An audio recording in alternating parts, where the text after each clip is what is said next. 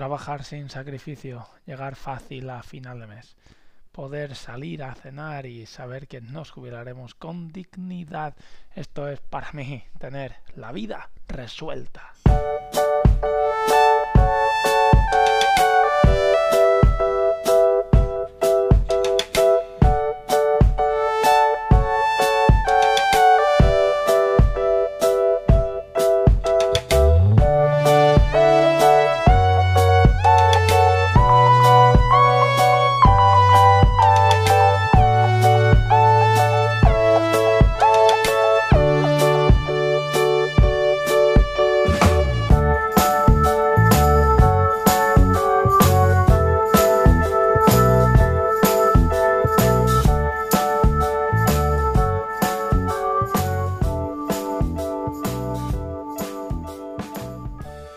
Muy buenos días, tardes, noches, sea cuando sea que escuches esto. Bienvenidos a la vida resuelta. Bienvenidos a este capítulo número 59. Bienvenidos un día más a una manera de gestionar nuestro dinero para que sea una herramienta y no un lastre, para que sea algo útil, algo que le saquemos provecho y que nos permita llevar la vida que nosotros buscamos y no eh, algo tedioso, algo que nos arrastre y algo que nos impida al final pues eh, disfrutar de los breves momentos que vamos a estar aquí. Bien, dicho esto, en primer lugar, eh, disculpas. Disculpas porque, bueno, hoy saco el capítulo que tendría que haber sacado ayer. Voy, voy, me he organizado mal directamente. O sea, no, me he organizado completamente mal, fatal terriblemente y ahora pues pasa esto. Semana de evaluaciones, semanas de correcciones, de exámenes, semanas de poner notas, semanas de juntas, semanas de, bueno, revisiones, etcétera, etcétera, etcétera.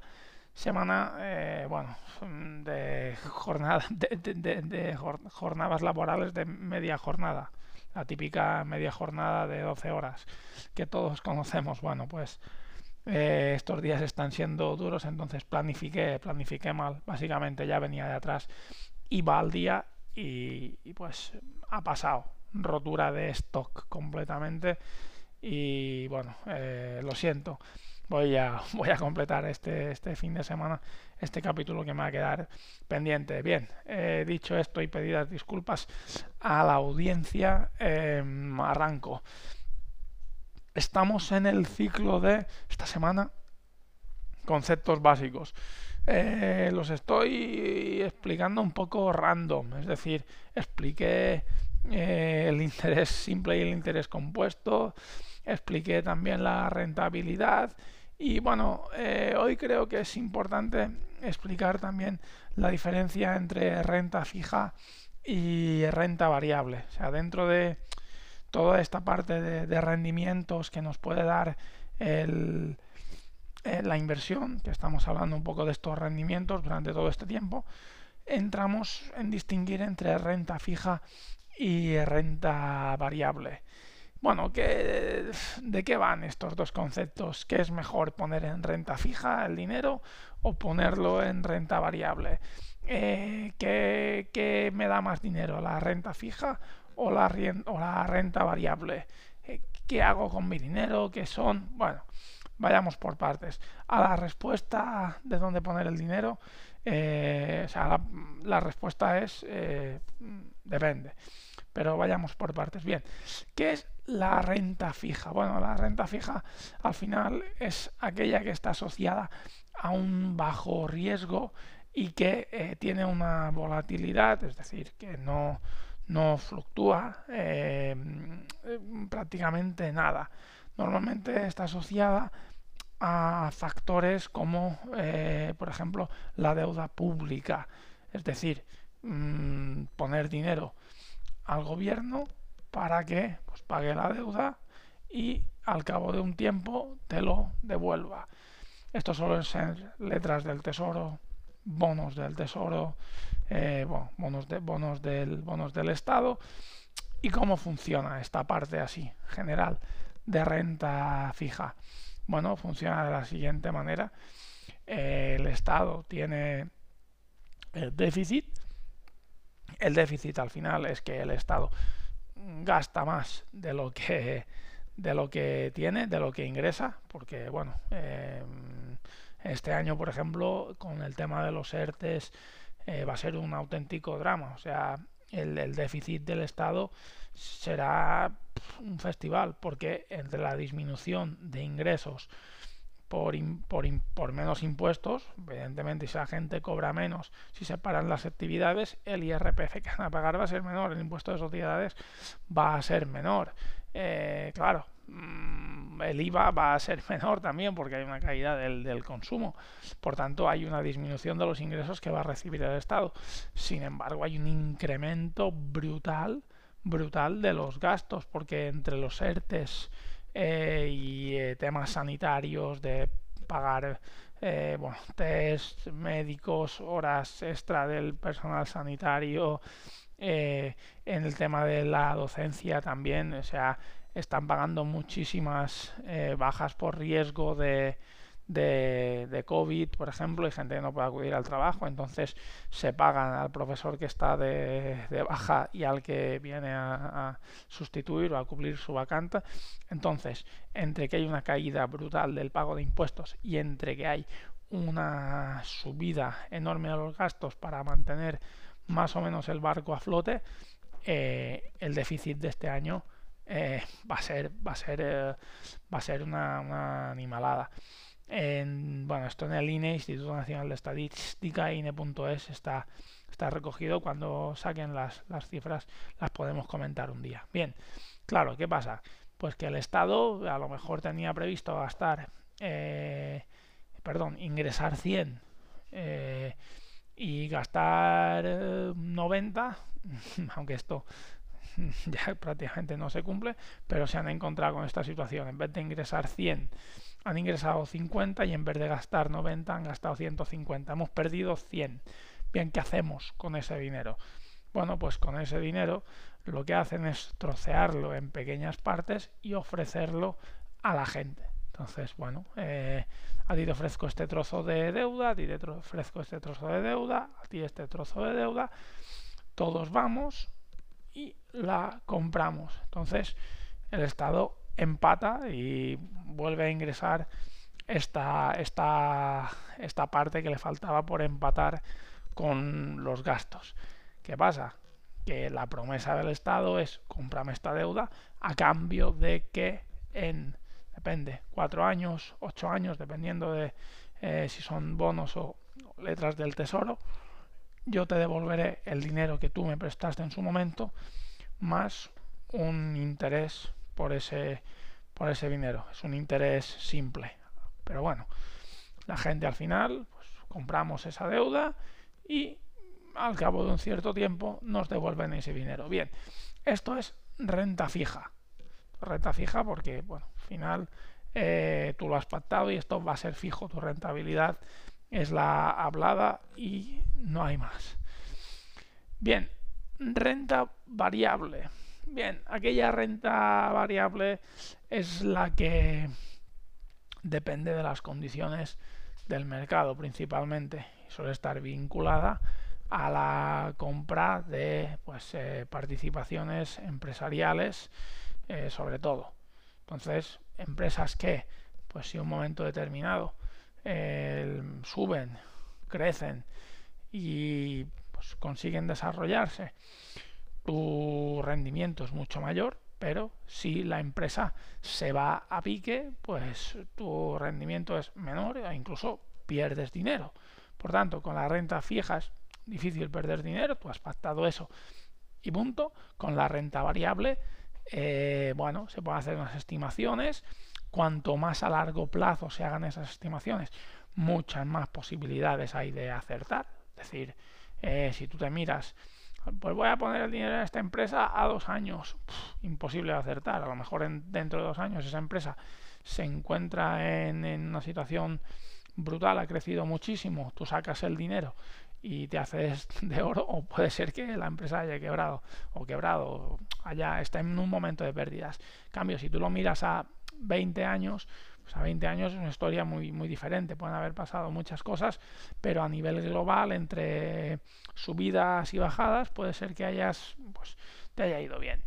pero bueno, por este camino habrá sufrido muchas fluctuaciones. Entonces, esto es renta variable. En resumen, o en resumen, ubicándonos, la renta fija es aquella que tiene un menor riesgo eh, asociado y la renta variable es aquella que tiene un riesgo alto asociado. La renta fija son, de cierta manera, unas condiciones pactadas de unos intereses. La renta variable no hay ninguna eh, condiciones pactadas. Bien, dicho esto, ¿cómo me organizo? ¿Qué es mejor, invertir en uno o invertir en otro? Bueno, mmm, vamos a descartar muchos factores como el sector en el que vas a poner ese dinero o el país en el que tú vas a comprar esa renta esa renta fija. Pues si tú compras pues dinero de, de, un país que en ese momento está en una muy mala situación eh, a lo mejor es incluso lo mejor un poco más arriesgado que comprar una empresa porque por mucho que haya impactado que te van a devolver el dinero eh, los países también también entran en suspensión de pagos o sea que en ese aspecto mmm, depende pero hay un factor el cual sí que podemos nosotros eh, estudiar, controlar o, observar y es el tema de la edad. Normalmente la estrategia correcta en estos casos es mmm, poner, dependiendo de lo joven que, eres o de, lo, um, o de la edad que tengas, un porcentaje destinado a la renta fija y un porcentaje destinado a la renta variable de tu inversión. Bien, ¿qué pasa? Con la renta eh, fija corres poco riesgo. Entonces, esto es lo que le interesa a una persona que está cercana a su edad de jubilación o que quiere retirar el dinero en un corto plazo. ¿Qué pasa? Pues sabe que se va a jubilar, al final no le interesa que eh, a lo mejor haga una bajada dentro de dos años y se le vaya pues el dinero invertido eh, directamente al garete. Por esto, pues eh, cuanto más cerca está la gente de su edad de jubilación, más suele invertir en renta fija. ¿Por qué? Bueno, pues lo meto aquí, sé que me jubilo en cinco años, pues durante estos cinco años me van a devolver con este interés y es como garantizado, como fijo, no es difícil que pierda el dinero.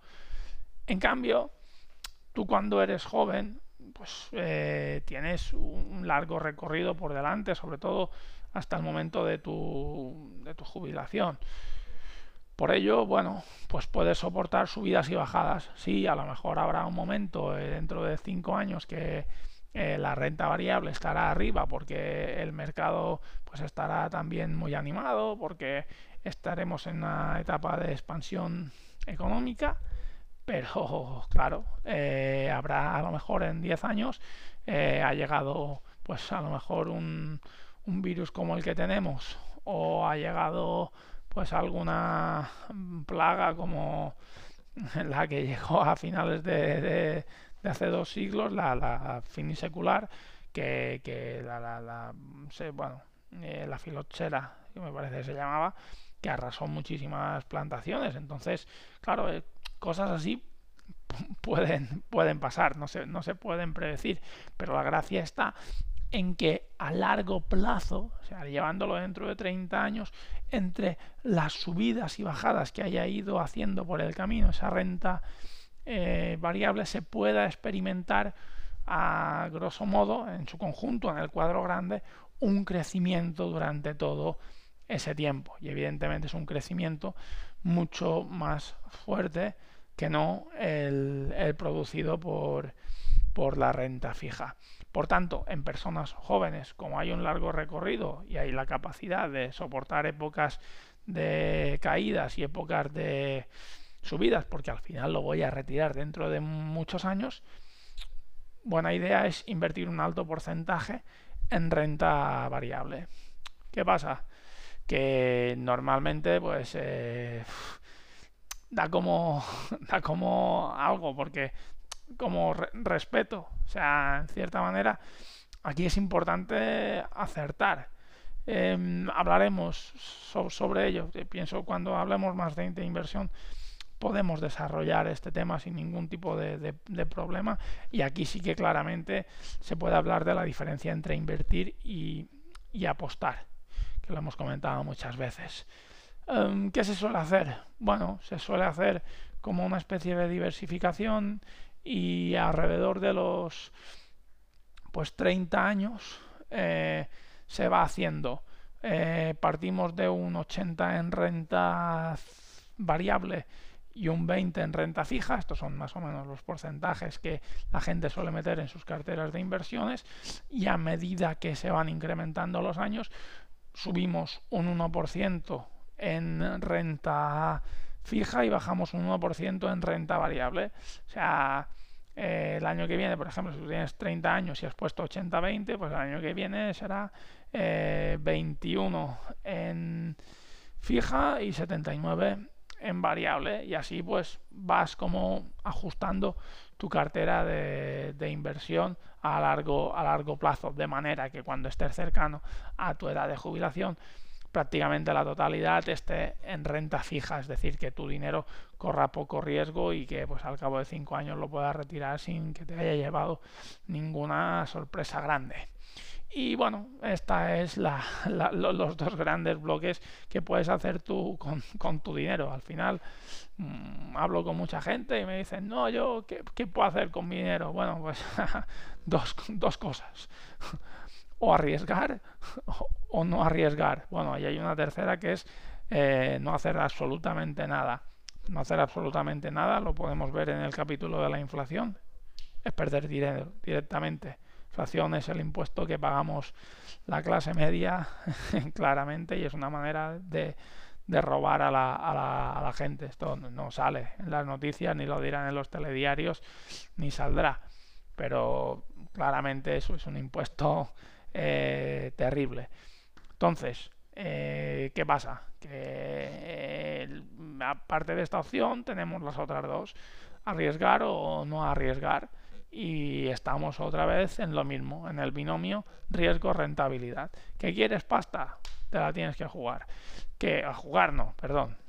Tienes que em, invertir a un capital variable. Pero tú también puedes tomar datos históricos para evaluar eso. ¿Que no quieres arriesgar? Pues capital, eh, renta fija. ¿Qué pasa? Que tienes riesgo a perder, a perder el dinero. Eh, Perdón, a no ganar, no ganar nada. Perdón, me, lío. Tiene riesgo a, no a ganar muy poco. Ganar muy poco. Esa es la implicación que tiene la renta, la renta fija. Así que ya está. Eh, que cada uno, si tiene pensado invertir o se está planteando un poco meterse en este mundo, bueno, que consulte evidentemente los capítulos que estamos desarrollando durante este tiempo, que son conceptos basiquísimos de inversión, pero yo creo que es necesario, porque al final cuando vas a buscar sobre inversión, pues eh, se dan muchas cosas por, por sentado y ya te encuentras a alguien que te empieza a hablar directamente de, sí, porque aquí esto nos ofrece una rentabilidad, entonces, bueno, vayamos un paso atrás. ¿Qué es la rentabilidad? ¿no? luego sale uno y te dice, no, porque esto puesto a un interés compuesto, que es una maravilla. Ya, pero ¿qué es el interés compuesto? Y esto yo creo que es mejor ponerlo a renta variable. Pero ¿qué es la renta variable? ¿Qué es la renta, la renta fija? O sea, afortunadamente sí que existe como de cada vez, o al menos me gusta verlo con, con esos ojos, una mayor eh, implicación por parte de, la gente en, en, la inversión, sobre todo a raíz del nacimiento online, de que la gente comparte sus experiencias y gente se pone la cara delante de una cámara y dice, mira, con mi cara te estoy enseñando mis inversiones, yo que tengo un DNI, que soy humano y tal, y te puedes fiar de mí estoy invirtiendo. Entonces eso anima, anima a otra gente. Años, años atrás, sí, el primo de un hermano está invirtiendo dinero, pero no lo habías visto nunca. Entonces la típica historia de no, porque le engañaron y puso su dinero y lo perdió todo, etcétera, etcétera. Afortunadamente, pues Internet nos está llevando a la democratización de la inversión hasta un punto en que los fundamentos que te encuentras por ahí básicos ya directamente se saltan los conceptos que sustentan todo el sistema inversor. Por tanto, creo que es necesario hacer este, este ciclo y nada más. Eh, os agradezco como siempre vuestras valoraciones en eh, Spotify, en iTunes, en iBots, vuestros comentarios y que si me queréis contactar para lo que sea, estoy en perecanet.com barra contacto. Bueno, si no, mi web ya veréis un poco mi, mi perfil y, a lo que, y, lo, y lo que hago. Y nada, a vuestra disposición, sobre todo si podéis compartir esto, pues ya sabéis la lucha que, que tengo contra, contra el Estado y contra el hecho de no incluir cosas así en el sistema educativo, porque bueno, al final, no sé si lo ha comentado alguna vez, pero eh, antiguamente la, la en, en, la época de, cuando se traficaba con esclavos y eh, se, se, tenía esclavos para trabajar, las leyes directamente prohibían a los, a los amos de esos esclavos enseñarles a leer o alfabetizarlos porque bueno eh, sabían que de esta manera los tenían mucho más controlados y les mm, quitaban muchísimas más sus posibilidades de, crecer. Alguien que supiera leer o supiera algo de matemáticas, pues eh, tenía una base muy, muy fuerte y muy sólida y sobre todo acceso a mucha información. Y algo así yo creo que, que pasa sobre todo con, con las finanzas. Creo que nunca ha interesado que sepamos nada de esto, así que eh, si no lo hacen ellos, desde mi posición, lo voy a hacer yo. Eh, un abrazo muy fuerte a todos. Como siempre os digo, no sois responsables de la cara que tenéis, pero sí de la cara que ponéis. Nos vemos mañana, que si soy sincero, me parece que va a salir el capítulo del jueves, pero vamos a estar a bien, ni idea. O sea que disfrutad de la semana, disfrutad de la vida Evidentemente saldré, sacaré todos los capítulos de esta semana, pero puede ser que vaya con un poco de retraso porque eh, me gustaría, no, no me gustaría poner la excusa, no soy de, o sea, no, no hay excusas. Eh, también hay en capítulos anteriores. Me he planificado mal y ese es el motivo, nada más. Eh, nos veremos, nos escucharemos mañana. Venga, un abrazo a todos. Adiós.